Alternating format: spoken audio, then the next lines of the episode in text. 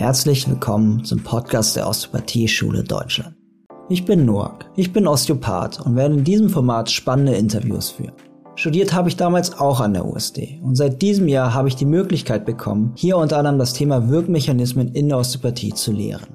Um das Thema von verschiedenen Seiten zu beleuchten, habe ich einige erfahrene OsteopathInnen eingeladen, mit mir über Wirkmechanismen und warum das Thema so wichtig für das klinische Denken ist, zu sprechen.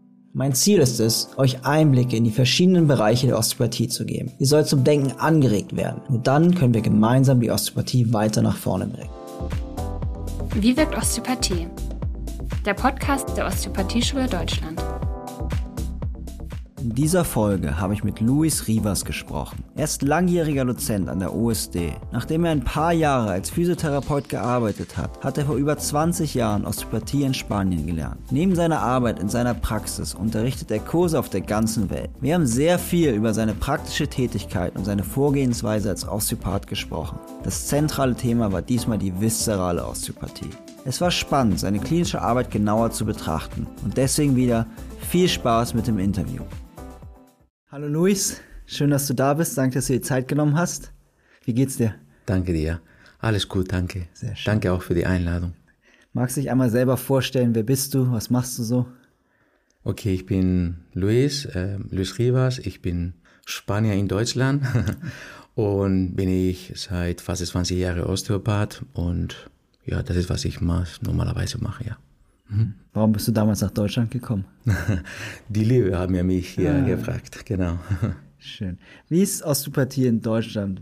Wie ist das, äh, nicht in Deutschland, entschuldige bitte, wie ist die Osteopathie in Spanien aufgebaut? Mhm. Ist das da sehr weit verbreitet? Ist das da sehr klein? Wie sieht das aus? Sehr, sehr weit äh, verbreitet, ja, genau. Es ist äh, tatsächlich sehr groß seit vielen Jahren. Die ersten waren die Franzosen in der Nordspanien, ne? Klar, wir sind sehr nah und deswegen Katalonien, das heißt Barcelona oder Baskenland hat irgendwie, da gibt es viele, viele Osteopathen, obwohl war unbekannt und ungeregelt, klar, weil das war irgendwie, irgendwie etwas Neues für uns in Spanien.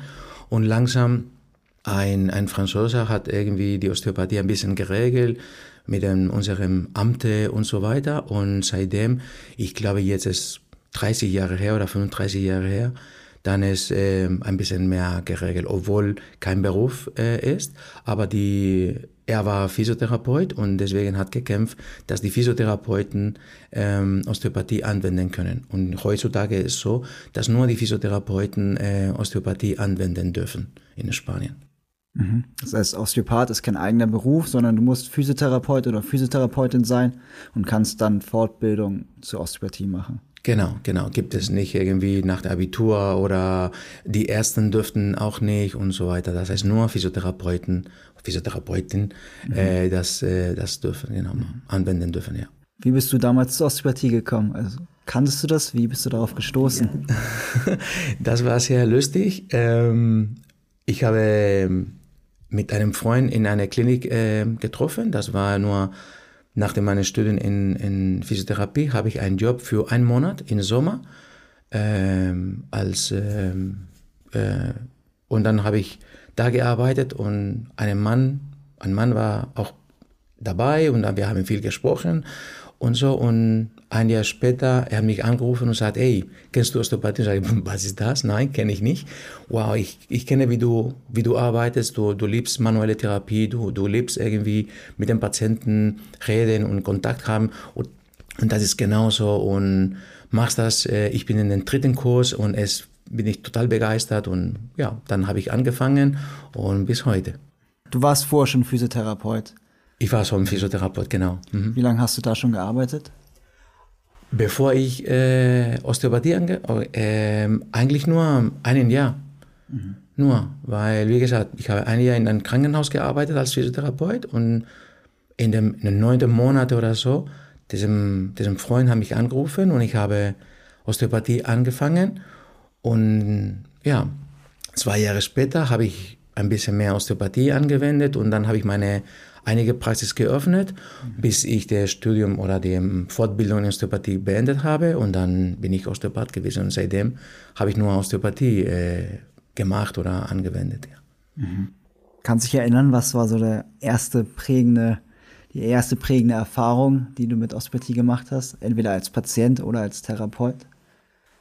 Okay, gab es ein, eine, okay, war eine, war eine lustige ähm, Geschichte, weil ich war im Krankenhaus, ich habe, war in der ersten oder zweiten ähm, Jahr für Osteopathie und ein Patient hatte richtig Probleme mit dem Arm, mit dem Schulter und ich habe Angst, irgendwie einzurenken, den Nacken, aber habe ich eine Blockade gefunden und sage, okay, dann mache ich das. Es, der Mann hat irgendwie nichts zu, zu verlieren. Und dann tatsächlich war super gut. Das heißt, nur diese Technik hat irgendwie viel gebracht. Der Mann war super glücklich. Und seitdem hat er gesagt, wow, das wirkt, dann, dann mache ich weiter. Und er war total begeistert tatsächlich, obwohl ich wusste es nicht, ehrlich gesagt. Aber das war mhm. eigentlich meine Erfahrung als, als äh, Therapeut, als, als Patient, obwohl ich auch als Patient Osteopathie bekommen habe. Ich habe ich einen Autounfall gehabt.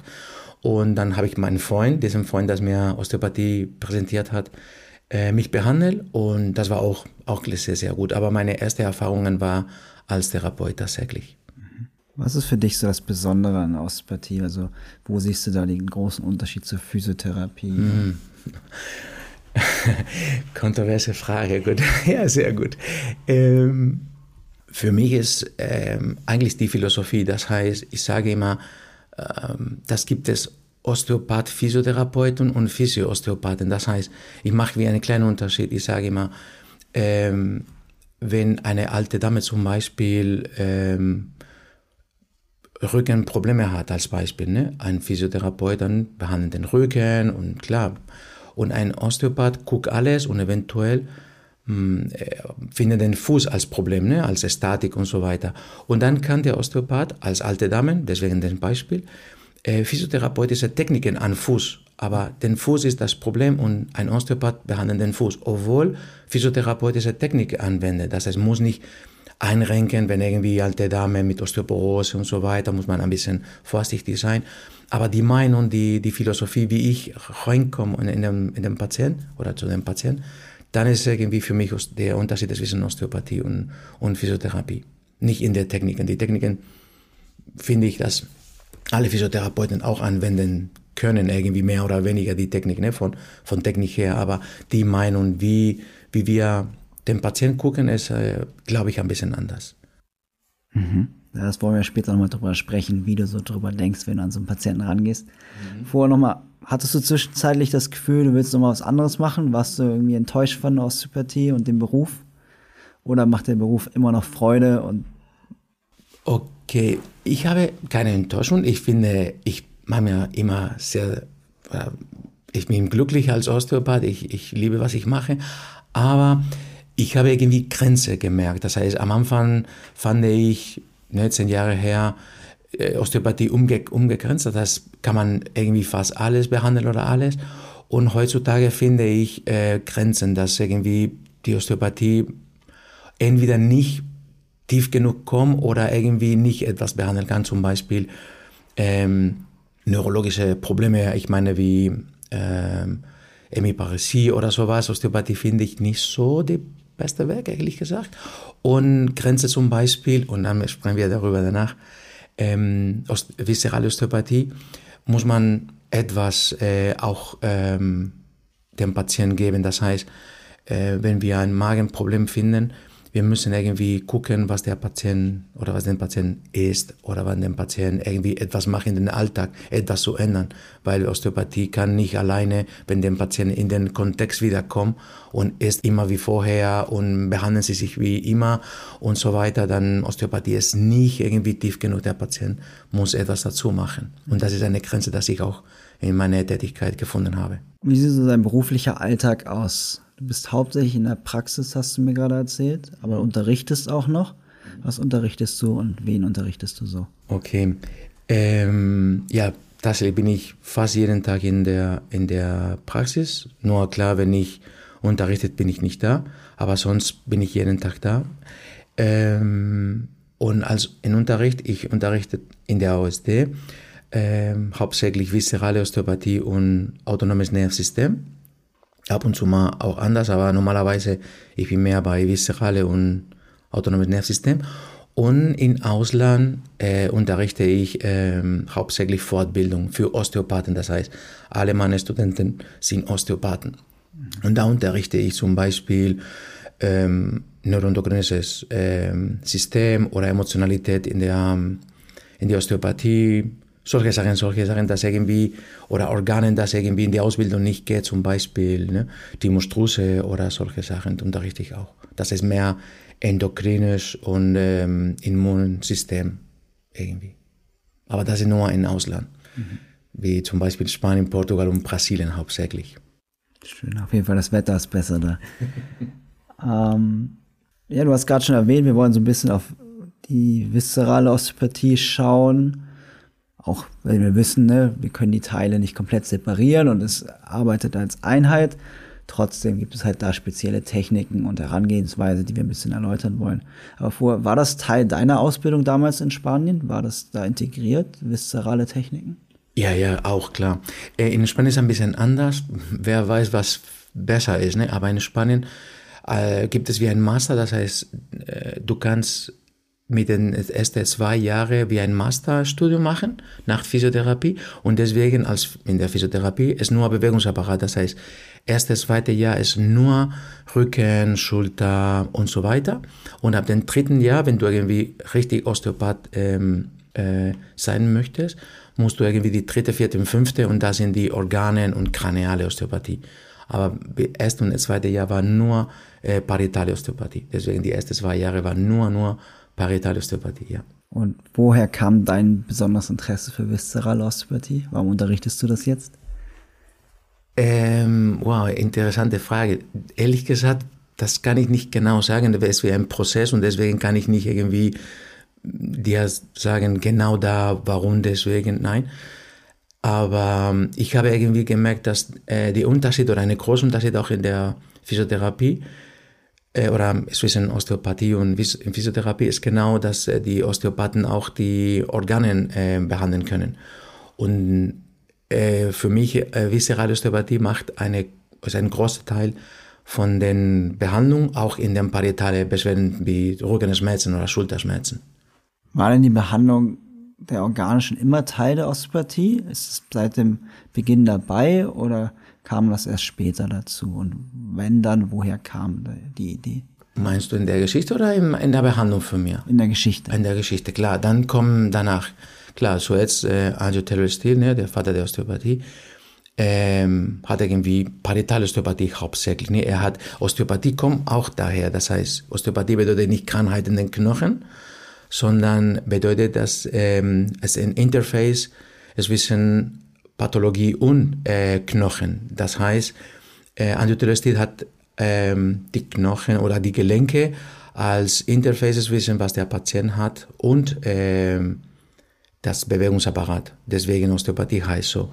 Deswegen am Anfang war tatsächlich nur oder fast nur Parietalosteopathie und danach kommt äh, Sutherland mit der kraniale Osteopathie. Ist eine lange Geschichte, da gibt es viele, viele Theorien dafür. Und dann kommen, äh, obwohl wir vorher war irgendwie etwas zu merken mit anderen Autoren, aber tatsächlich glaube ich, war Jean-Pierre Barral ein Franzoser, dass irgendwie die viszerale Osteopathie äh, beschrieben hat. Und seitdem, das, ist, das waren die 70er Jahre, haben wir auch viszerale Osteopathie sehr gut äh, beschrieben und, und dann können wir Techniken anwenden und so weiter. Und seitdem haben wir viele, viele Techniken und kommen immer mehr mit neue Ideen und so weiter. Mhm. Was sind denn so typische Probleme? Du hast gerade schon gesagt, du würdest auch die Organe teilweise behandeln bei so muskuloskeletalen Sachen wie Rückenschmerzen. Aber was wären denn so Probleme, wo du sofort daran denken würdest, wir müssen uns die Organe mit anschauen? okay. In dem Sinne wollte ich zwei Sachen sagen, wenn, wenn ich darf. Eine ist, äh, Viszeralosteopathie ist für mich immer ein Teil der Behandlung. Das heißt, äh, wenn der Patient sagt, ich habe Kopfschmerzen, ich denke an Organen. Und wenn der Patient sagt, ich habe Magenschmerzen, ich denke an Organen. Und wenn der Patient sagt, ich habe Schulterschmerzen, ich denke an Organen. Das heißt, immer, immer, immer. Ähm, für mich, aber eine andere Sache ist, dass ich behandle nicht, was der Patient sagt. Das ist nicht so einfach. Das heißt, viele Patienten haben Magenschmerzen und das Problem ist die Gallenblase. Oder hat irgendwie Magenprobleme und das Problem ist die Niere. Oder andersrum irgendwie. Ne? Und, und das ist für mich äh, eigentlich sehr Besonderes, weil ich sage immer, wenn der Patient zu uns kommt und Magenprobleme hat und ma machen wir Techniken an Magen, das, das hat der Arzt auch gemacht. Das heißt, der Arzt ist auch gut für solche Sachen. Das heißt, das Problem ist, wenn der Magen nicht, das Problem ist, wenn irgendwie der Endoskopie sagt, dass alles okay ist, dass irgendwie keine Auffälligkeit es gibt und eventuell gibt es ein Problem in der Gallenblase und das, deswegen, der Patient kann irgendwie etwas im Magen merken wegen der Gallenblase. Und das ist für mich Besonderes in der Osteopathie, dass wir als Osteopathen können wir vorher wissen, woher das kommt. Das heißt, wir gucken alle Organe, obwohl der Patient sagt, ich habe Magenbeschwerden. Ich weiß nicht, ob ich richtig geantwortet habe oder ja, ist okay. Ja. Und du würdest dann immer alle Organe anschauen oder gibt es für dich eine Vorgehensweise, okay, wir haben hier bestimmte Verbindungen oder Ideen für Verbindungen. Das heißt, bei Magenschmerzen würde ich mir die Galle eher anschauen oder ist es immer der Prozess von, ich schaue mir immer alles an und finde das, was ich finde? Sehr gut, genau. Ich finde, äh, es ist eine gute, super gute Frage. Ist, ähm, ich, ich, sage immer, äh, Nutritionist hat gesagt, find it, fix it and live alone. Das bedeutet, du solltest das finden. Das heißt, in jedem, klar gibt es typische und häufige Verbindungsknoten irgendwie. Ne? Dann hast Gallenblase und Magen sind sehr eng verbunden. Insofern viele Magenprobleme kommen von der Gallenblase. Das findest du viel oft in, in der Praxis. Aber egal, weil ich sage immer, 95 Prozent macht 100 Prozent nicht. Insofern, wenn mein Patient von den 5 Prozent zugehört, dann verpasse ich etwas. Und ich sage immer, ich gucke alle Organe. Ich mache ich ein bisschen anders vorher. Das heißt, so jetzt mache ich eine segmentale Untersuchung und dann gucke ich, von welche Segmente das Problem ist und dann schaue ich nur die Organe, das zugehört äh, von diesen Segmenten sind und nicht alle Organe. Zum Beispiel, wenn ich irgendwie etwas in der LWS, interessiert mich nicht die, die, die des Patienten als Beispiel. Ne? Aber ich mache jetzt eine segmentale Untersuchung und kommt darauf an, welche, welche Segment in Frage kommt, dann untersuche ich die Organe, das zugehört. Wie untersuchst du die Segmente? Durch den Rücken. Das heißt, ich gucke, wo, wo im Rücken die Blockade sind. Ich arbeite das ist ein bisschen schwierig, weil ab und zu mal muss man von unten nach oben arbeiten, in den wenigen Fällen. Und normalerweise arbeite ich kraniokaudal. Das heißt, wenn ich etwas in der Brustwirbelsäule TH1 als TH2 etwas finde, dann kümmere ich um so jetzt die Organe und diese Segmente oder welche Gewebe von den Segment TH1, TH2 behandeln muss. Obwohl der Patient LW ist, weil für mich kann man nicht LWS behandeln, wenn irgendwie eine Blockade in TH1, TH2 es gibt. Deswegen arbeite ich hauptsächlich, wie gesagt, gibt es ein paar Ausnahmen, aber wie gesagt, hauptsächlich kraniokaudal. Das heißt, ich kümmere, kümmere mich um von oben nach unten und ich löse irgendwie diese segmentale Blockade. Also nach dem Modell, nach dem du da arbeitest, das heißt, die Wirbelsäule ist mit den Organen verbunden über das vegetative Nervensystem. Ist das richtig? Ist Meinst das richtig? Das? Ja, genau, ist das richtig. Magst du das ein bisschen erläutern? Wie ist da diese Verbindung? Wie können wir uns das vorstellen? Mm, ich habe die Frage nicht richtig verstanden. Nochmal bitte. Magst du ein bisschen diese Verbindung des vegetativen Nervensystems ein bisschen erläutern? Wie, wie funktioniert das zwischen die Verbindung zwischen der Wirbelsäule, was ja eigentlich knöchern ist, zu den Organen? Also okay. wo siehst du da die Verbindung? Okay. Äh, klar, die Organe, eigentlich in der Faszie, ne, äußeren Faszie hauptsächlich, ähm, des Organs, es äh, gibt es Afferenzen zum Hinterhorn des, der, des Rückenmarkes und, und das ist die Information in Thalamus prozessiert und das Gehirn blockiert das Segment, wie zum Beispiel, wenn du einen Muskel in der Schulter ein Problem hast, du hast Afferenzen auch zum Hinterhorn, komischerweise in derselben Lamina, das heißt, die, die, das äh, den Schultermuskel, Deltoideus als Beispiel, ähm, hat irgendwie auch ähm, Afferenzen zum Lamina 1 und Lamina 5 in der ähm, Hinterhorn, genauso wie die Organe. Das heißt, und dann das Nervsystem blockiert oder verspannt diese Muskulatur, irgendwie zu schützen, wie deine Schulter. Das heißt, in diesem Fall die, das Organ zu schützen. Und deswegen, das Segment ist blockiert. Und wenn du merkst, dass ein Segment blockiert ist, du musst, meine Frage, oder meine Frage ist, okay, warum? Ist Muskulatur irgendwie verspannt und deswegen das Segment ist blockiert oder ist ein Anorgan? Und deswegen gucke ich alle Gewebe zum zugehörigen ähm, Segment. Das ist, was ich mache. Deswegen muss nicht immer jedes oder jeder ein Organ sein. Normalerweise ist immer so. Hauptsächlich, weil die Patienten sie nicht verletzt haben. Das heißt, wenn du Sport machst und du machst viel Sport und du hast dich verletzt, eventuell ne, bei Laufen oder egal, dann könnte es sein, dass das Gewebe, in diesem Fall das Knie oder ein Muskel, Biceps femoralis und so weiter, irgendwie blockiert deine LWS. Aber wenn du etwas nicht machst, das heißt, wenn du sitzt am Computer viel und du machst irgendwie, du hast keine, keine, kein Trauma, keine Verletzung, dann normalerweise denke ich an den Organe und dann gucke ich, welche Organe ähm, irgendwie von dem Segment sind normalerweise immer verschiedene Organe, welche Organ irgendwie zuerst der, diese Blockade ausgelöst hat. Und deswegen gucke ich zuerst, welche Blockade gibt es in der Wirbelsäule und dann komme ich zum Gewebe. Muskel, Gelenke und Organen klar auch. Wie untersuchst du die Organe? Also, okay. Du hast gesagt, es geht viel auch um die, um die Faszie der Organe. Mhm. Untersuchst du die oder suchst du das Organ selber? Wie gehst du da vor? Okay. Okay, in, klar gibt es verschiedene Organe, ob irgendwie intraperitoneal oder extraperitoneal sind, ist ein bisschen unterschiedlich, aber hauptsächlich ähm, untersuche ich durch Jericot, durch die Dermatologie von Jericot und auch äh, die Schaman-Punkte von, von Schaman und auch äh, Palpatoris. Das heißt, ich, ich, ich gehe tatsächlich ran und behandle oder untersuche ich die Organe palpatorisch. Das heißt, ich, ich palpiere die Organe, ja. Und worauf achtest du da? Also, wann würdest du ein Organ als auffällig empfinden, wenn du dies direkt palpierst? Schmerzen und auch Konsistenz. Das heißt, wenn irgendwie das Konsistenz ein bisschen anders ist, zum Beispiel, äh, wenn die Niere ein bisschen sehr weich ist, für mich ist eine wie eine Entzündung, oder wenn irgendwie der Patient sagt, wow, das, das tut weh.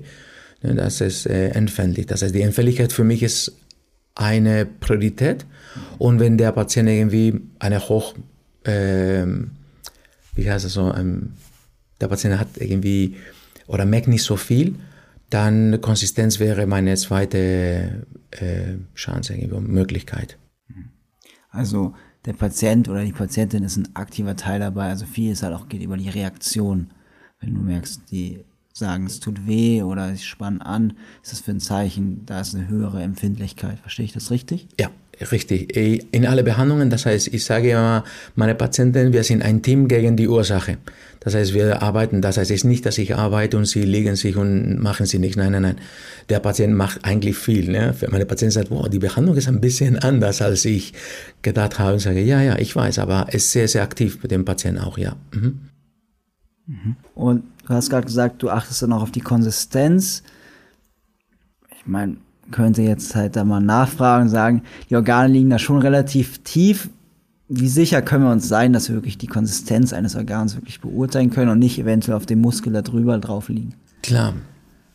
Gute Frage, klar. Es einmal Erfahrung, auf jeden Fall. Das habe ich, habe ich viele Fehler gemacht, soll ich das nicht sagen, aber habe ich viele Fehler gemacht, weil ich habe irgendwie mich verwechselt irgendwie mit, mit, den, mit anderen Organen oder mit einem, genau. Und äh, kann man auch, wenn ich palpiere, ich bitte eine Kontraktion, eine Anspannung in der Muskel, dass ich eventuell im Psoas, zum Beispiel, wenn ich die Niere untersuche und ich finde etwas Richtung Niere, dann kann ich den Patienten bitten, eine leichte Hüftebeugung oder so und dann merke ich, ob irgendwie das ist äh, muskulär oder, oder tatsächlich bin ich vermutlicherweise auf die Niere. Ne? Das ist nicht immer 100 Prozent. Ne? Ab und zu mal, auch die Behandlungen bauen sich ähm, Termin nach Termin irgendwie, obwohl ich zum Glück nicht viele Termine brauche. Ähm, aber baue sich auf. Ich kann auch klar Fehler machen. Klar, es ist logisch, es ist keine, gibt es keine 100% Sicherung, dass du auf die Niere bist, klar. Mhm. Wie kann ich das üben? Ich meine, wir können nicht reingucken, ob wir wirklich richtig lagen. Wie kann ich da besser drin werden? Die, die Palpation anzuwenden. Mhm. Zuerst äh, für mich sehr wichtig und ich sage auch in meine Unterricht in Viszerale äh, viel ähm, ähm, wie heißt es, die Lokalisation der Organe, ähm, Topograf Anatomie oder topografische Anatomie. Das ist sehr, sehr wichtig, obwohl irgendwie, klar, die Niere auch im Becken sein kann und so. Danach die Konsistenz, wie, deswegen sage ich auch meine, meine Studenten, untersucht verschiedene von euch, nicht nur ein Partner, sondern verschiedene, weil eine, ein Leber zum, oder eine Leber ist anders bei dir oder bei mir eventuell, ne, als Palpation. Und deswegen gibt es wie eine, eine Grenze. Es ist nicht, die Leber sollte so sein, sondern sollte von hier bis hier. Das ist normal.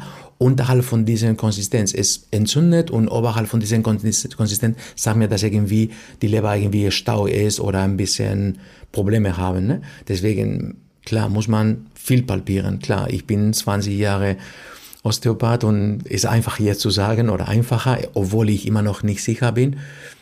Aber muss man viel, viel und jeden Tag irgendwie von den Patienten lernen, weil gibt es viele Konsistenzen. Aber wie gesagt, gibt es einen Rahmen, wo irgendwie normal ist.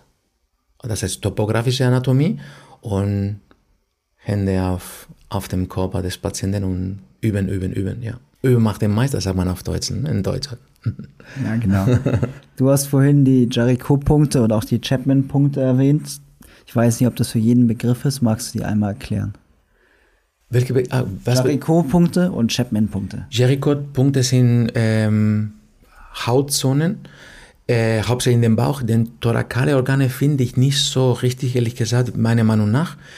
Ähm, und sind auch segmental. Das heißt, wenn du guckst, auch die Chaman-Punkte, beide sind segmentale Punkte irgendwie, sind somatische Reflexe von den Organen, das heißt somatische oder viserosomatische Reflexe ne, auf die Haut und äh, bei Schaman auf die Muskulatur.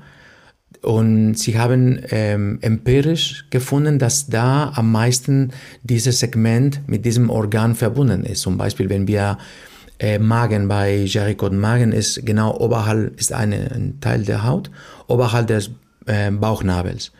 Wenn ich kneife diese Haut, ist ein Hinweis, dass eventuell etwas in in Magen etwas passiert kann.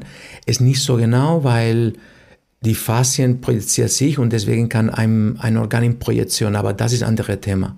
Das heißt aber als Charicot ist eine Hautzone, das irgendwie empirisch von den Organen zugehört, in dem Segment, das auch die Haut zugehört. Das heißt, ich weiß nicht, ob ich irgendwie richtig äh, gesagt habe, verstehst du, was ich meine?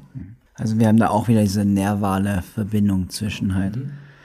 Die Organe sind ähnlich innerviert wie die Haut und deswegen gibt es mhm. da Übertragungsphänomen. Genau. Also ein bisschen die, von der Idee von Leute haben einen Herzinfarkt und haben Armschmerzen statt Schmerzen in der Brust. Ist das ein ähnlicher Mechanismus?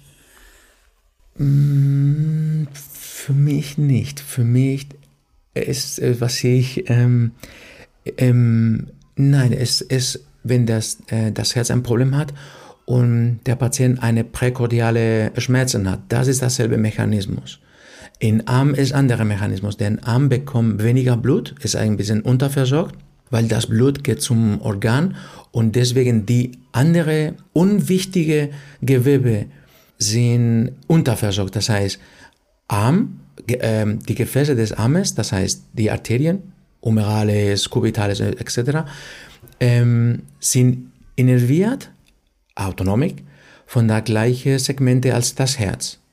Das bedeutet, wenn dein Herz ein Problem hat, das Blut geht zum Herz.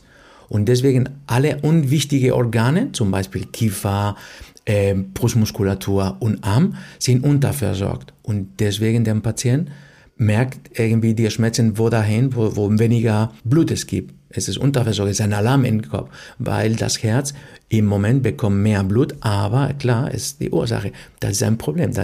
Wenn ein, ein Physiotherapeut, ne, ist auch ähnliche, aber in untere Bereiche. Das heißt, wenn ein Problem im Herz gibt, der Patient kann auch Armprobleme haben, obwohl es kein Herzinfarkt ist, auch nur eine Dysfunktion im Herz. Aber der Patient kommt zu Physio oder zum Orthopäden, weil Schulter- oder Armprobleme hat. Das ist das gleiche Mechanismus. Aber Gericod ist eigentlich, wenn der Patient ein, ein präkordiale Schmerzen, das heißt im Brustbereich ein Problem hat, ist das gleiche Mechanismus als, als Gericod-Zone, ja. Und wenn du jetzt ein Organ gefunden hast, was auffällig ist, wie würdest du dann vorgehen? Würdest du das sofort behandeln oder würdest du erstmal das Segment behandeln? Wie ist da deine Vorgehensweise? Super wichtige Frage. okay, ähm, ich mache so jetzt das Organ. Und das Organ sagt mir, ob ich richtig bin und ob richtig tief bin. Das heißt, wenn die Blockade ist für mich der, das Signal im Auto zum Beispiel. Ne? Ähm, Du kannst zum Beispiel Öl, Licht an ne? und du sagst, oh, äh, mein Auto braucht äh, Öl. Du machst ein bisschen, ein Liter als Beispiel oder ein halbes Liter und du guckst und Licht ist immer noch an und dann machst du noch ein halbes Liter, ist immer noch an und dann machst du noch ein halbes Liter und jetzt ist wieder aus. Das heißt, okay, das Auto hat ein Liter, eineinhalb gebraucht. Super, perfekt. Genauso. Das heißt, für mich die Blockade funktioniert wie dieses Licht, dieses Signal. Das heißt, ich mache eine Technik in dem in Organ und dann gucke ich, ob das Segment verbessert ist. Und dann gucke ich, bis das Licht zu ist oder aus ist.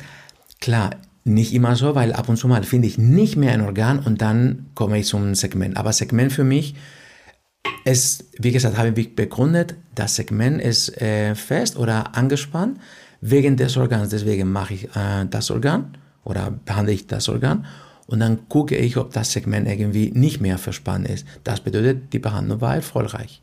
Ab und zu mal muss ich einrenken. Liebe ich auch. Wie behandelst du ein Organ? Hast du jetzt gesagt, ein großes Hinweiszeichen ist, wenn das schmerzhaft ist oder die Konsistenz verändert ist. Und was möchtest du da mit dem Organ machen? Habe ich irgendwie tatsächlich viele ausprobiert. Jetzt, wenn du mich fragst, was aktuell ist, was ist aktuell jetzt, ist nicht keine Wahrheit, weil ich habe verschiedene Methoden benutzt. Und, aber heute bin ich bei faciale Behandlung. Das heißt, ich, ich versuche irgendwie die Faszien zu dehnen ein bisschen äh, mit, mit ähm, Atmung des Patienten und so weiter. Aber mein Modell war wie, wie damals, äh, als Jean-Pierre Barral begründet hat. Das heißt für mich, ich gucke, ob der Motorizität, Mobilität und danach die Motilität hauptsächlich äh, äh, mache ich das mit dem Organ, ja. Magst du die Wörter einmal erklären? Mobilität, Motilität eines Organs? Ähm, ich gucke so jetzt, okay, können wir eine, eine Reihenfolge zum Beispiel. Eine Niere ist ähm, blockiert als Beispiel. Okay, nehme ich mit einer Hand die Niere und ich bitte den Patienten ein- und auszuatmen und auch das Bein zu bewegen. Machen wir ein Beispiel, okay. Ich denke, das ähm, ist ein bisschen zu lang, ist okay? Gut. Ich eine Hand unter unteren Pol der Niere, den Patienten beide Knie angebeugt, liegt auf dem, auf dem Rücken, okay. Und ich bitte den Patienten tief ein- und auszuatmen. Während der Einatmung, die Niere, warte mal, die Niere kommt nach unten. Okay, hauptsächlich ein bisschen nach außen, bla bla bla, aber nach unten. Bleiben wir nur bei einer Bewegung. Nach unten und bei der, oder während der Ausatmung, die Niere sollte nach oben kommen. Okay, perfekt. Dann bitte ich den Patienten ein- und auszuatmen und das Bein in Gegenrhythmus. Das heißt, Während der Einatmung, den Patient beugt die Hüfte und während der Ausatmung, der Patient streicht das Bein. Und ich kann merken, ob irgendwie diese Verschieblichkeit, das wissen die Fascia vom Psoas und die Fascia von der Niere, irgendwie nicht fest sind. Wenn die Niere kommt mit dem Bein, bedeutet das, die Niere nicht sich bewegt alleine, sondern ist abhängig von der Fascia der, der, dem Psoas. Und da muss ich befreien. Wenn aber die Niere und die, dem Psoas bewegt sich gegenseitig, dann habe ich den Hinweis, dass die Niere, die äußere Fascia der Niere, beweglich ist. Danach mache ich die Mobilität. Mobilität ist die Atmung des Organs wegen der Atmung des Patienten. Insofern, ich bitte den Patienten tief ein- und ausatmen und ich merke, ob tatsächlich die Niere kommt runter während der Einatmung und hoch während der Ausatmung. Wie hoch, wie unten kommt, sag mir, ob irgendwie frei ist oder irgendwie eine Einschränkung in der Bewegung ist. Und dann, wenn das frei ist, dann mache ich die Motilität. Und die Motilität ist die einige Bewegung des Organs. Das ist ein bisschen feiner. Was ich mache, ist eine, meine, mache ich einen kleinen Druck mit meiner Hand, ob, irgendwie das Organ, in diesem Fall die Niere, irgendwie akzeptiert, ein bisschen, ein bisschen quatschen irgendwie und ein bisschen auszudehnen irgendwie, ob, ob irgendwie das Organ in sich irgendwie beweglich ist. Mhm. Und das ist die Reihenfolge. Wie funktioniert das, dass sich das Organ quasi von alleine bewegt? Also, dass sich das Organ mit der Atmung mitbewegt, aber woher kommt diese intrinsische Bewegung des Organs her? Das wissen wir noch nicht. Die Theorie sagt und passt eigentlich, ich glaube, ziemlich gut mit der ähm, Entwicklungsphase oder ähm, Embryologiephase des Organs. Sagt man, das ist eine Erinnerung von, von diesem ähm, Entwicklung. Ne? ist okay. Ich kann leider nicht, ähm, nicht, nicht 50 Prozent sogar sagen, Aber ich glaube das. Das kann ich dir sagen. Für mich war das Modell, das ich benutzt habe für die Motilität und hat mir sehr gut funktioniert und, und deswegen glaube ich, das ist gut aufgebaut, ehrlich gesagt. Finde ich gut. Finde ich äh, korrekt. Wenn das Organ ein Problem mit der Mobilität oder auch der Motilität hat, muss das auch zwangsweise Auswirkungen auf die Funktion des Organs haben? Also wenn jetzt die Mobilität der Niere eingeschränkt hat, kommt es dann auch zu Störungen bei der, ähm, bei der Reinigung des Blutes etc.? Äh, du, hast, du machst coole Fragen. äh, ich sage jetzt, was ich denke, weil ich habe noch nicht irgendwo gelesen, ist meine, meine, meine Erfahrung, meine Theorie, wie du, wie du sagen möchtest. Ähm, für mich Motorizität und Mobilität, und Mobilität, Entschuldigung, Motorizität und Mobilität, ne, abhängig von Bewegung des Patienten oder von Atmung des Patienten, ist außere Fascia. Das heißt, für mich, machen wir anders. Wenn Motorizität gestört ist, Mobilität und Motilität gestört sind. Wenn Motorizität frei ist, okay, dann gucken wir Mobilität. Wenn Mobilität ziemlich sicher, Mobilität ist auch gestört. Und wenn nur Motilität, dann nur Mobilität, Motilität. Das heißt, deswegen müssen wir immer in dieser Reihenfolge Motorizität zuerst, dann Mobilität und dann Motilität. Bedeutet, wenn Motorizität gestört ist, muss ich unbedingt die drei? Nein, eventuell befreie ich die Motorizität und Mobilität und Motilität behandeln sich alleine. Das heißt, brauche ich nicht dazu etwas machen. Für mich Motorizität und Mobilität sind abhängig von den äußeren Phasen des Organs. Insofern direkt die beiden Bewegungen sind nicht direkt mit Funktion des Organs. Aber ja, die Mobilität mit den ähm, Drainage des Organs, das heißt, wie, wie viel Blut bekommt und wie viel Blut abgibt ne, in den Venen. Und Motilität, die Motilität ist genau die Vitalität bzw. die Funktion des Organs. Das ist mit der inneren Phase des Organs zu tun. Das ist für mich mehr mit der Funktion des Organs. Das heißt, in andere Worte, wenn Motorizität, Funktion des Organs ist gestört, wenn Mobilität, Funktion des Organs ist gestört, Motilität, Funktion des Organs ist gestört. Das heißt, jedes Mal, wenn wir ein Organ finden, Funktion des Organs ist gestört. Müssen wir aber nicht jedes Mal Funktion des Organs behandeln. Ich weiß nicht, ob ich richtig okay. Können wir die Funktion des Organs behandeln? Oder können wir nur, du sagst, du behandelst hauptsächlich Faszie. Genau. Haben wir Möglichkeiten, direkt das Organ, die Funktion zu beeinflussen? Nein, nein. Und es ist eine Sache, eventuell bin ich ein bisschen kontrovers mit einer Kollegin. Ähm, ich sage nicht, dass wir zum Beispiel, na, sagt man, ah, Sympathikus, Parasympathikus, ähm, Parasympathikus macht mehr Saft im Magen, Sympathikus äh, macht weniger Saft im Magen und deswegen, nein, wir können das nicht beeinflussen. Wir machen einen Impuls in ein Organ bzw. im Körper des Patienten und der Körper des Patienten entscheidet, was die mit dieser Information machen kann. Aber wir können nicht die, die, Funktion des Organs irgendwie verbessern, auch nicht verschlechtert. Das ist auch das Gute. Äh, das heißt, ich behandle die Phase, ich bringe Bewegung ähm, zum Organ und eigentlich eine normale Bewegung sollte eine normale Funktion äh, irgendwie weitermachen. Ne? Aber das kann ich, kann ich, kann ich, es ist eine große Versprechung, kann ich nicht versprechen. Ich sage immer, was ein Osteopath versprechen kann, ist Beweglichkeit im Gewebe, aber nicht mehr.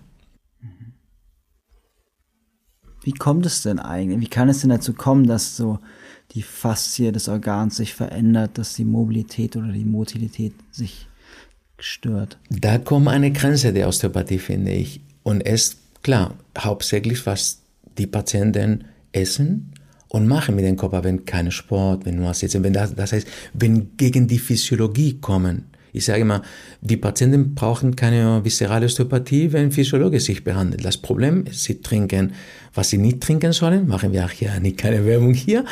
Sie machen keine Sport oder weniger Sport, als sie oder eine, ein Körper braucht und sie essen, was sie nicht essen sollen oder sie essen nicht, wann sie essen sollen oder wann sie trinken sollen. Und deswegen, solche diese Mischung macht, dass die Organe irgendwie, klar, Probleme bekommen, logisch aber.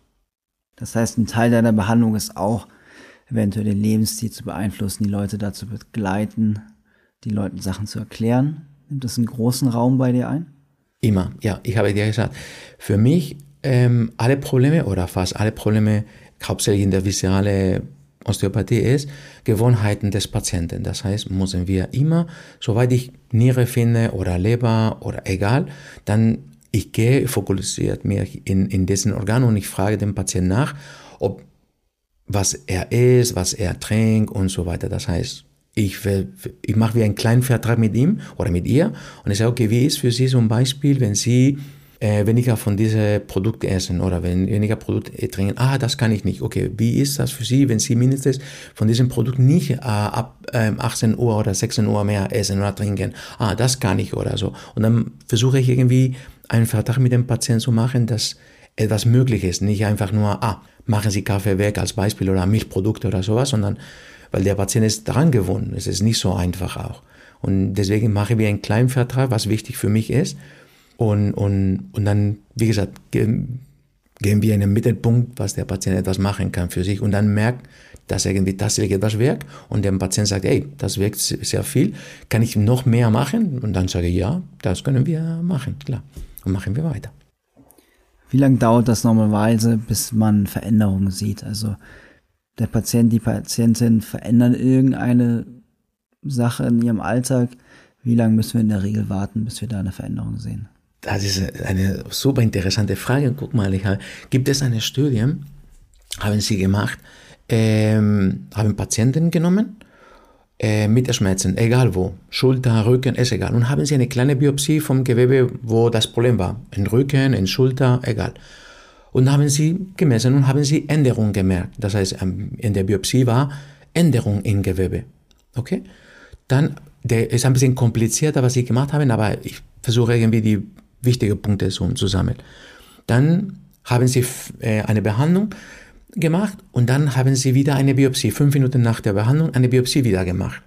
Und da haben sie gemerkt, 70% oder 65% der Patienten haben gesagt, wow, ich fühle mich ein bisschen besser oder es mir geht ein bisschen besser. Aber 15 Prozent ungefähr, 20 Prozent haben gesagt, ähm, es mir genauso oder sogar ein bisschen schlechter. Gut. Die Biopsie sagt, die Biopsie war genauso als vor der Behandlung. Und das ist sehr wichtig, weil der Patient oder die Patienten hat, haben gesagt, 70 Prozent oder 75 Prozent haben gesagt, ich fühle mich besser, aber tatsächlich das Gewebe war genauso. Keine, keine Besserung. Dann die, die Wissenschaftler haben gesagt, okay, dann warten wir drei Monate und dann gucken wir. Drei Monate, keine weitere Behandlung, klar, logisch. Haben sie wieder eine Biopsie gemacht. 100 Prozent. 100 Prozent von den Patienten hat eine Besserung in der, in der Biopsie. 100 Prozent. Nicht 100 Prozent die Besserung. 100 Prozent der Patienten hat eine Besserung. Bedeutet nicht das. Aber es ist ein Rhythmus. Das heißt, und klar, ist unterschiedlich. Gibt es Patienten, das mehr klar, kommt drauf an, ob du raus, ob du Sport betreibst, ob du gut isst, ob du aufachtest, was du isst und so weiter. Klar, macht Sinn. Wenn du Nachsicht ähm, arbeitest und so weiter, klar, es ist schwierig, ist aber logisch. Aber es ist biologieabhängig. Ne? Auch deine Mama, deine Papa, was sie gemacht haben, was sie gegessen haben, hauptsächlich deine Mama, wenn schwanger war und so weiter, spielt auch eine Rolle. Ne? Deswegen, aber wie lange die Behandlung, in der Behandlung sollte ich keine Blockade mehr finden. Das heißt, der Patient geht raus ohne Blockaden. Ohne, in den ganzen Körper. Er ist total frei. Ab und zu mal, ich sage immer normalerweise, in drei Tagen sollte etwas merken. Ich sage, meine Patienten muss nicht 100 Prozent, aber mindestens sage ich 50 Prozent in drei Tagen. Wenn der Patient sagt, ah, in drei Tagen fühle ich mich 50 Prozent besser, dann geht wir in eine gute, in eine gute Rhythmus irgendwie. Wenn weniger, hm, eventuell müssen wir nachdenken, was wir machen sollen, ehrlich gesagt, meiner Meinung nach. Das heißt, wenn du merkst, nach einer Behandlung siehst du keine Veränderung, dann würdest du sagen, ich bin auf der falschen Fährte und muss was anderes machen. Genau, dann, dann mache ich anders. Das heißt, ähm, ich mache, wenn der Patient in der zweiten Sitzung sogar kommt zu mir und ich finde die gleichen Blockaden, irgendwie gleiche Patienten irgendwie. Dann gucke ich in der Kartei, was ich gemacht habe, muss ich anders machen. Muss ich anders. Und wenn mein Latein weg ist, und das ist in drei Termine, weil, und dann sage ich, okay, wir müssen entweder zu, mache ja jetzt, erinnere mich an eine Patientin, im zweiten Termin habe ich gesagt, Sie brauchen keinen Osteopath. Und sie sagte, aber Sie sind Osteopath. Ich sage, ja, Sie brauchen mich nicht mehr. Okay, gehen Sie zum Arzt, Blutabnahme und, und, und dann obwohl der Arzt sagt, ah, ist alles unauffällig und so weiter, war etwas Auffälliges, sehr, sehr versteckt, ehrlich gesagt, in der Blutabnahme. Dann habe ich entdeckt, habe ich gesagt, okay, es ist keine Blockade, es ist eine Stoffwechselsituation, machen Sie bitte das und das, das war telefonisch. Und drei Monate später kam sie zu mir, so bedanken und sagt, ist alles perfekt, danke. Aber das war eine Stoffwechselsituation, das heißt, müssen wir etwas machen und müssen wir von den Patienten immer, immer lernen. Und wie würdest du dann vorgehen? Du merkst, du hast keine Veränderung, fängst du nochmal von vorne an, suchst du nochmal alles neu oder hast du so einen Schritt, ich probiere erst das aus und als nächstes das? Nein, ich, ich fange von Anfang an. Eigentlich in alle Patienten, das heißt, wenn du zu mir kommst und ein paar Wochen später, drei Wochen später, du bekommst keine Besserung oder doch eine Besserung, 30 Prozent oder sogar 70 Prozent. Und du sagst, hey Luis, hat mir so super getan, aber es ist immer noch 30 Prozent, tut immer noch weh. Was machen wir? Ich fange von, von Anfang an, weil in diesen drei Wochen, ich weiß nicht, was du erlebt hast, du bist ein anderer Mensch für mich und in jedem Sitzung fange ich von Anfang an, hauptsächlich, wenn der Patient keine Besserung, klar. Da fange ich von Anfang an und ich frage mich, ob ich etwas letztes Mal verpasst habe. Das ist meine Frage im Kopf, wenn ich äh, ein zweites Mal ohne Erfolg einen Patienten untersuche. Das heißt, du vertraust deinen Händen nicht hundertprozentig, wenn du merkst, kommst nicht voran, lieber nochmal nachtesten alles. Ja, für mich ist, Entschuldigung für, für die Ehrlichkeit, aber ähm, Test ist für mich wichtiger als, als äh, viele das ist ein bisschen kontrovers, aber ich glaube nicht, dass die, was kann man so sagen, ne, weil viele Patienten sagen, wow, sehr gut getan und so. Haben Sie das gespürt oder gefühlt? Ich sage, nein, ich fühle nicht. Ne, ich bin ein Stein, sage ich meines Patienten. Ich teste und ich gehe, was der Test macht. Das heißt, ich kann, wenn ein Arzt mich fragt, warum haben Sie das und das und das gemacht oder diese Technik, ich kann begründet, warum, deshalb und Minute nach Minute, warum ich das gemacht habe. Und nicht einfach, nee, ich glaube oder ich habe das gespürt oder ich meinte, nein, Meinung, spüren ist für meine Frau und meine Kinder. Sorry für die Ehrlichkeit. Aber nee, die Osteopathen finde ich, wenn wir tatsächlich einen Beruf machen möchten und tatsächlich seriös bleiben und so, muss man testen, glaube ich, ist meine Meinung. Auf jeden Fall. Du hast gerade schon erwähnt, du liest dir dann auch Blutwerte durch. Glaubst du, das ist essentiell, um da gut zu sein, die Organe zu untersuchen, zu behandeln, auch Blutwerte lesen zu können und zu interpretieren können?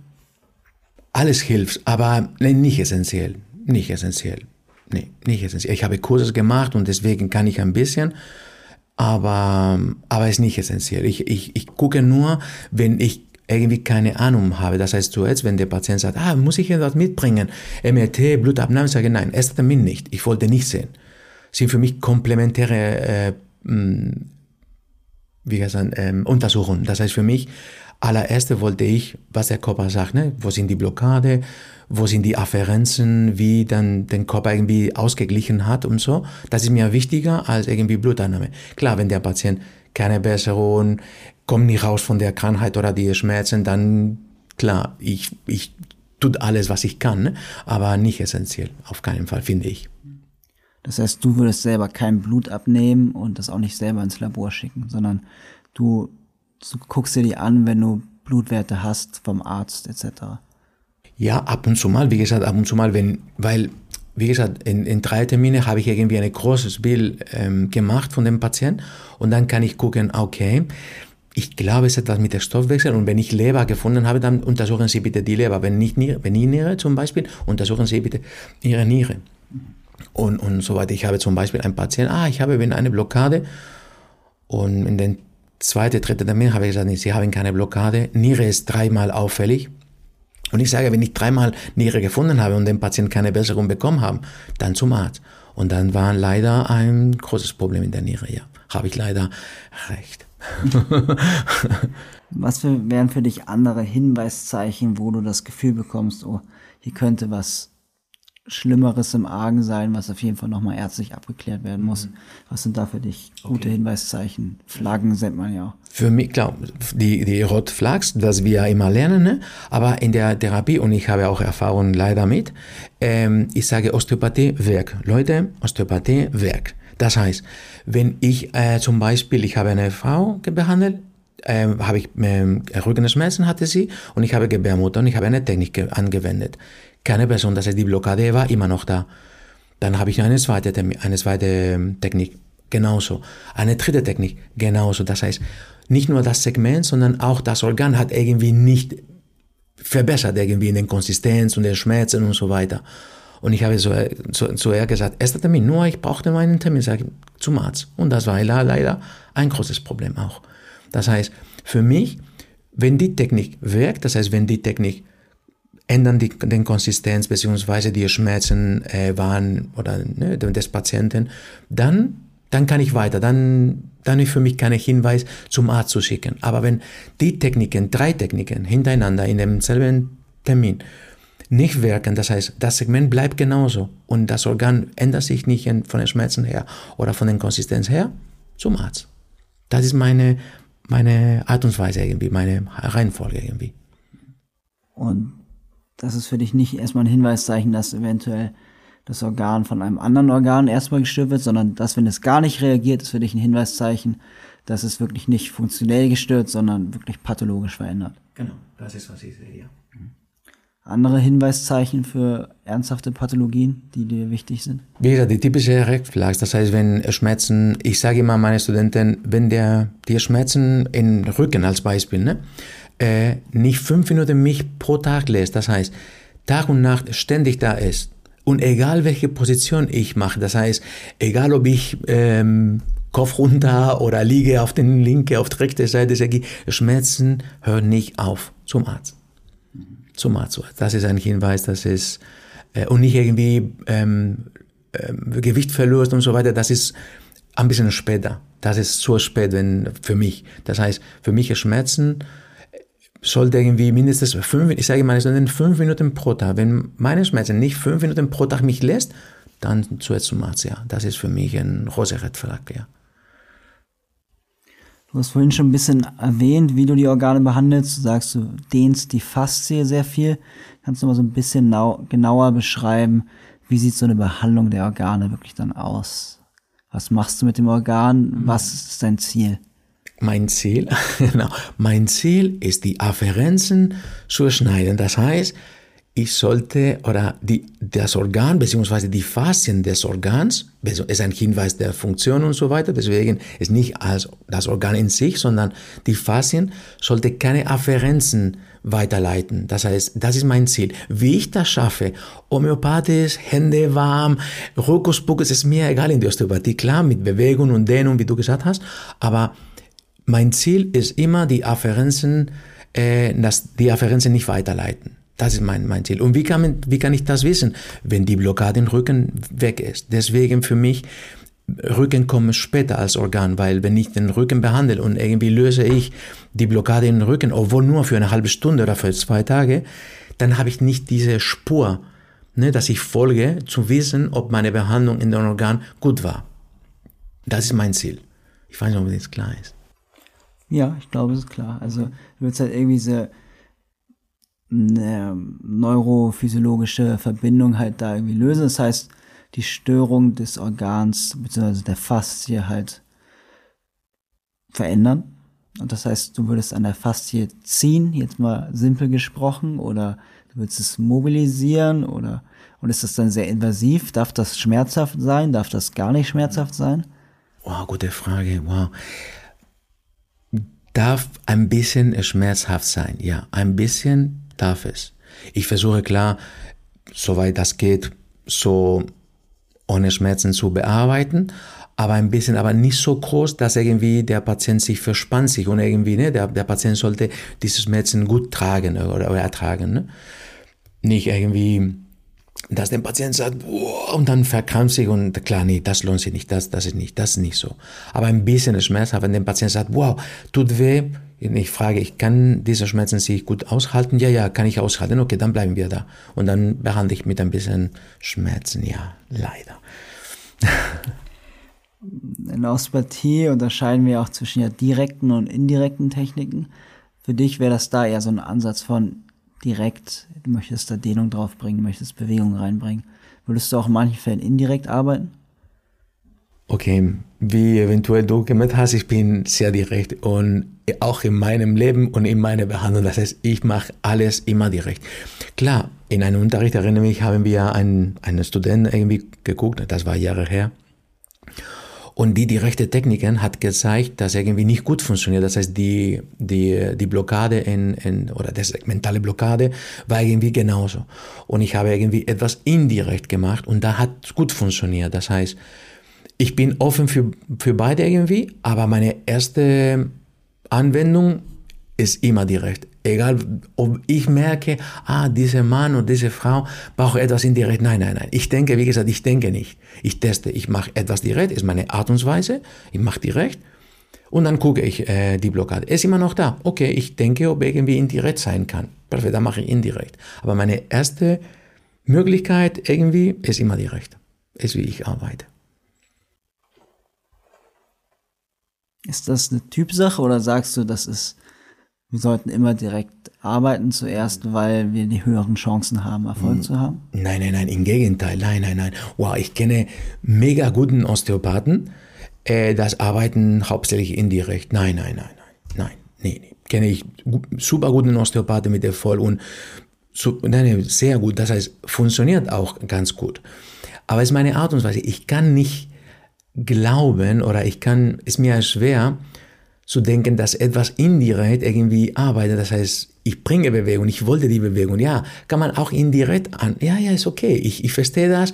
Ich glaube auch, ich habe auch gelernt, aber es ist meine Typ oder meine Art und Weise. Aber auf keinen Fall. Ich kenne mega coole Osteopathen, das äh, hauptsächlich indirekt arbeiten. Ich bin ein bisschen neidisch, weil es ohne Schmerzen ist ein bisschen sanfter und so weiter. Aber ich habe auch versucht, aber es ist nicht meins. ist auch nicht so körperlich anstrengend für den Therapeuten, ne? Genau. Ein bisschen, man kann da sitzen, ein bisschen genau. ruhiger sein. nee, ich brauche Anstrengung. du hast gesagt, Sport ist wichtig. Ne? Sport ist wichtig, genau. Wir haben über die Untersuchung gesprochen, wir haben über die Behandlung gesprochen, wir haben über mögliche Verbindungen gesprochen, die wir auch zwischen den Organen und der Haut und den Muskeln haben. Haben wir irgendwas vergessen, was noch wichtig ist, was du sagst, wir müssen das nochmal besprechen? Nee, glaube ich, äh, für mich als Zusammenfassung ist, ist genauso. Das heißt, Find it, fix it and live alone ist für mich ein Mantra. Das heißt, ich gucke alles jedes Mal, segmental ist, was ich mache und dann diese Motorizität, Mobilität und Motilität in der Behandlung ist genau für mich die Reihenfolge.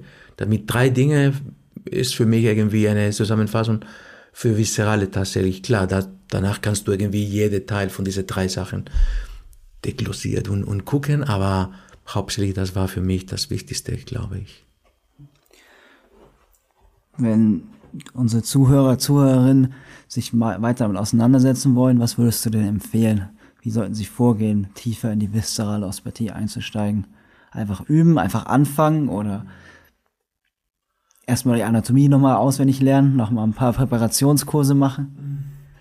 Eigentlich Präparationskurse sind interessant zu wissen, dass die Organe sind nicht immer, wo, wo, wo, wo die anderen Bücher sagen irgendwie. Ne? Und ein bisschen den Konsistenz eventuell, ne? klar, das spricht auch. Und zu gucken tatsächlich, ob irgendwie das palpieren können. Ne? Aber ähm, mehr als Anatomie, ich, weil viele ne, in der Anatomie wie die Niere von innen ist mit den, ne, oder Magen mikroskopisch ist und so weiter. Nein, nein, ich, ich spreche von Makroskopie. Das heißt, für mich wichtig ist die ähm, äh, topografische Anatomie, das ist irgendwie wichtig. Muss nicht 100 oder ist nicht genau, nicht, ist nicht genau, aber mindestens ungefähr, wo das ist und irgendwie ein bisschen Konsistenz und palpieren, palpieren, machen und machen. Genau, ist wie, ich sage mal, Andrew Still hat oder Sutherland oder ne, hat kein osteopathische Bücher, Bücher gehabt, ne? Und dann haben sie trotzdem gut gemacht. Deswegen, ich sage, wir haben zwei Augen, zwei Hände. Das heißt lesen und machen. Das ist, was ich ja machen würde irgendwie. Mhm. Ja, wenn ich das hier was gelernt habe durch die ganzen Interviews, ne? Die Leute bleiben alle sehr motiviert dabei, hören nie auf, neu zu lernen. Das ist wahrscheinlich das Wichtigste. Immer weitermachen, immer neue Sachen lernen, weiter üben. Danke für deine Zeit. Du unterrichtest gleich. Viel Spaß dabei. Sehr gerne, danke dir. Und dann sehen wir uns bald vielleicht mal wieder. Danke dir, hoffentlich. Danke dir. Alles Gute, danke. Ciao. Ciao.